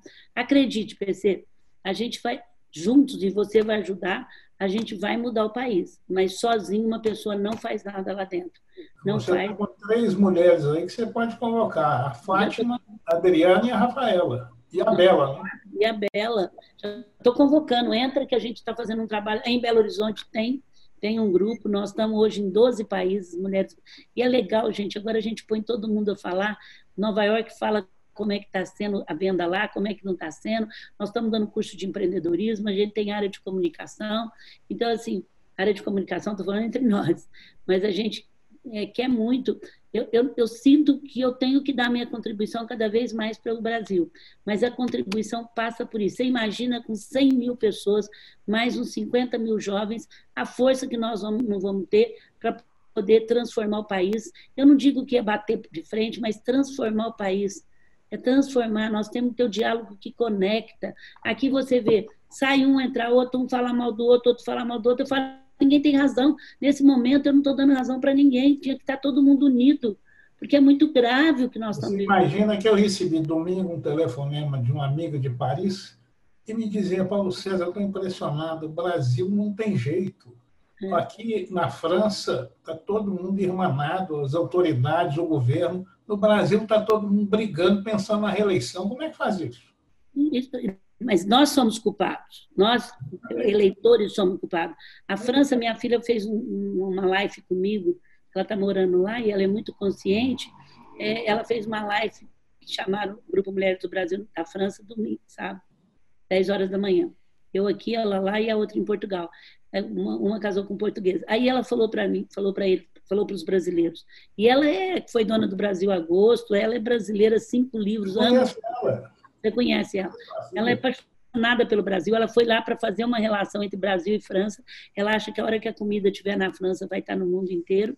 E ela, eu levo, gente, quando eu vou, eu levo aquele mundo de, de polvilho, eu falo, Luiz, vai falar que, que essa velha está traficando, tá traficando droga, né? Porque polvilho é igual droga, né? Bom, então, assim, é, ela falou uma coisa que me marcou muito. Ela falou: eles brigam nos bastidores para chuchu, mas quando eles vão dar uma ordem, está todo mundo junto, está todo mundo alinhado. tem as brigas, tem as democracias, mas todo mundo sabe o que está fazendo e ninguém desfaz um do outro do que está fazendo. Então, assim, nesse momento eu fico triste, eu estou ajudando, divulgando mais o governo com as leis. Eu digo, por favor, me ajuda a divulgar a, a, a, esse papel que eu estou fazendo. Ó, por favor, me ajuda. Ó, já está com a sua assistente, PCO, principais medidas, está de uma forma. É, é Rafaela, manda para os pequenos, Adriana, manda para o pessoal, Alessandro, João, Leandro, manda para os seus clientes. Aqui está o Depara, como é tudo facinho. Como é que era todos as, as, é, essa medida que foi tomada até agora. Então acredita no que eu estou falando. Você vai me ajudar ainda, os líderes. Nós vamos fazer o maior a sociedade civil vai ter que enfrentar isso. E para isso eu preciso ter número, e para isso eu preciso ter estudo, e faz seis anos que nós estamos estudando o atacado e varejo. Enquanto a gente ajuda uma comunidade, a gente está estudando 100 mil pessoas que não têm rede de esgoto no Brasil. 100 mil. E tem leis para isso, está no Congresso, todo mundo precisa saber porque, o que tem que ser feito. É, é, educa, é, é, é comunicação e educação com a população. É isso que tem que ser feito e vai ter que partir de líderes da sociedade civil. Bom, eu quero cumprimentar vocês, foi uma delícia. Eu achei até que parabéns, PC. O seu filho está doente, é isso? O Gustavo ele operou semana passada, mas está bem. Abra... Beijo para ele. É sua mulher que está aí do lado? É. Oi, eu te vi da outra vez, né? Você ficou quietinha aí, né? É, só apreciando. Não, mas ó, da próxima vez. vocês que a Fátima Turano é a minha prima, com muito orgulho. Sou de ah. Montes Claros também. Ah, cidade mais linda. Minas é uma delícia, né? Ó, Luísa, você reparou como Montes Claros está chique nesse momento? Somos Não, três. Não, eu estou preocupada também, gente, que eu estou fazendo uma campanha muito grande para o artesanato brasileiro. Eu sou apaixonada por esse artesanato. Minas tem coisa linda e eles estão sofrendo muito, eles estão sem dinheiro para o café da manhã. A gente abriu uma loja junto com a Marta Medeiros sem ganhar nada, compramos artesanato no, no, no Magalu, no Magalu para a gente poder ajudar. Eu quero pedir para vocês, comprem presente, ajudem o artesanato brasileiro, que está sofrendo muito também. Também não tem nada com isso, eu estou ajudando para ajudar. Eu amo o artesanato brasileiro. Vamos agora só encerrar com o Kepler, ele tem uma, uma mensagem para deixar com relação ao, ao, próximo Conexão e daí a gente faz o encerramento aqui, já agradecendo a todos e os participantes também. Bom, muito bacana. Luísa, fica claro a sua, a sua, o seu interesse em, em mulheres empreendedoras em fazer uma comunidade, né? É, a palavra hoje mais importante é a comunidade, porque não é um líder só. Você está fazendo vários líderes, protagonistas, e essas mulheres, conheço muitas delas que você comanda, né? Conheço a Fabiana Oliveira. Não é só empreendedora, não, viu? Pode ser dona de casa. Dona de casa, exatamente. Mas é mentalidade empreendedora, né? É, isso, isso. é mentalidade. Empreender não é fazer negócio, empreender não. é um jeito de, de estado de espírito. E agora, fiquei muito feliz quando você falou que está buscando o jovem empreendedor. E eu tenho três filhos empreendedores, tenho um livro sobre esse assunto. Eu tenho um, inclusive, que é protagonista também, famosinho, enfim. Mas eu queria te dizer que nos nossos 605 investimentos que nós temos na Bossa Nova, nós, as melhores negócios, eu queria te dar um depoimento, são negócios liderados por mulheres. Eu não estou falando para agradar, mas os negócios liderados por mulheres, as startups lideradas por mulheres, elas têm tido uma performance além da performance dos meus colegas homens. Né? Isso porque elas, estão, elas se atentam ao detalhe, elas são muito criteriosas, cuidadosas e têm a humanização como é, ferramenta. E, e, o mundo, vocês falam muito de mudança de mundo e tal, eu também concordo, a história da adaptabilidade que foi falada aqui, mas a, a venda será humanizada e o mundo será mais humanizado a partir de tudo que aconteceu com a gente neste momento. Então, eu queria te dizer, eu queria agradecer, né? Eu não sou do Conexão, sou parceiro do Conexão, sou investidor pela Bossa Nova. Aliás, temos um, um sócio mineiro, que é o Grupo BMG, o Branco BMG é nosso sócio da Bossa Nova, PCO, GCO, tem feito esse trabalho incrível, a Bela pilotou maravilhosamente bem esse evento. Eu queria te dizer que você falou é, que sexta é, falou da história do shopping. Eu queria avisar todo mundo que na sexta-feira o Conexão Empresarial vai trazer o José Isaac Pérez do Multiplan para falar exatamente da questão de shopping né? E vai ser muito importante também, porque vai casar muito com o que você falou, desses problemas da reabertura e tal. Então, a gente vai continuar esse assunto lá. E, mais uma vez, eu vou poder também comentar sobre as startups, a inovação nesse processo. E dizer que o Grupo Conexão, já que você falou tanto do PCO como inovador, e eu gostei muito de saber a história do blog, muito antes, à frente do tempo, né? Eles também foram à frente do tempo agora, no início de julho, estão fazendo um evento presencial online, é, é um chama Conexão 2021, que isso era só presencial, e agora, no início de julho, dois, três dias, serão feito uma parte presencial, mas tudo online, para aberto ao público, um evento gigantesco, e você já é convidada para protagonizar esse evento. Eu sei que você não está sem tempo para nada, mas fica aqui o convite de honra para você e agradecer. Eu até já olhei para a Roberta aqui, que está marcando minha agenda. Fica... início de julho, início de julho. O Gustavo vai falar com você sobre isso, o PCO também. Eu vou falar com ela. Vai falar com ela. Vai ser incrível e, e, e, alto nível que a gente teve de debate aqui. Você respondeu todas as perguntas com muita clareza, transparência. Os comentários são melhores possíveis aqui.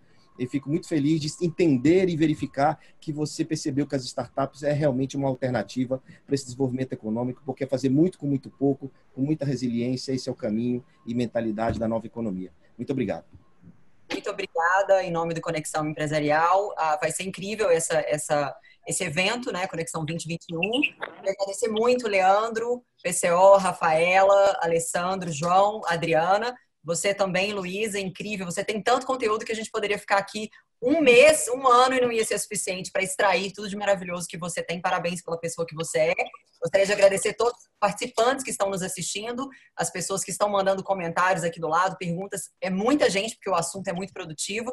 Então, não é de se surpreender que existam que exista muita interação. Então, mais uma vez, muito obrigada. A gente se vê no próximo Conexão, quem está assistindo. E fica aqui o meu grande abraço e agradecimento a todos vocês. Tenham uma boa tarde. Muito obrigada, Luísa. Tchau, gente. Obrigada. Beijo, Fátima, Leandra, Alessandra, Adriana, Rafaela, PC. Obrigada, Luísa. Parabéns. Beijo. Beijo, um abraço.